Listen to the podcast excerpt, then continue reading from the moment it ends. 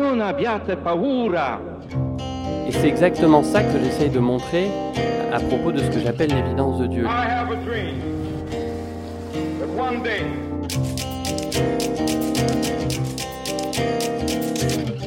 etwas begriffen haben von dem, was ich vorhin äh, nannte, die Freiheit Gottes und dann die Freiheit des Menschen. Croire en Dieu, ça veut dire en douter. If you believe these distortions of faith should be disrupted, that sexism and all oppressions Vous écoutez Théologique, le podcast des théologies libres et indépendantes.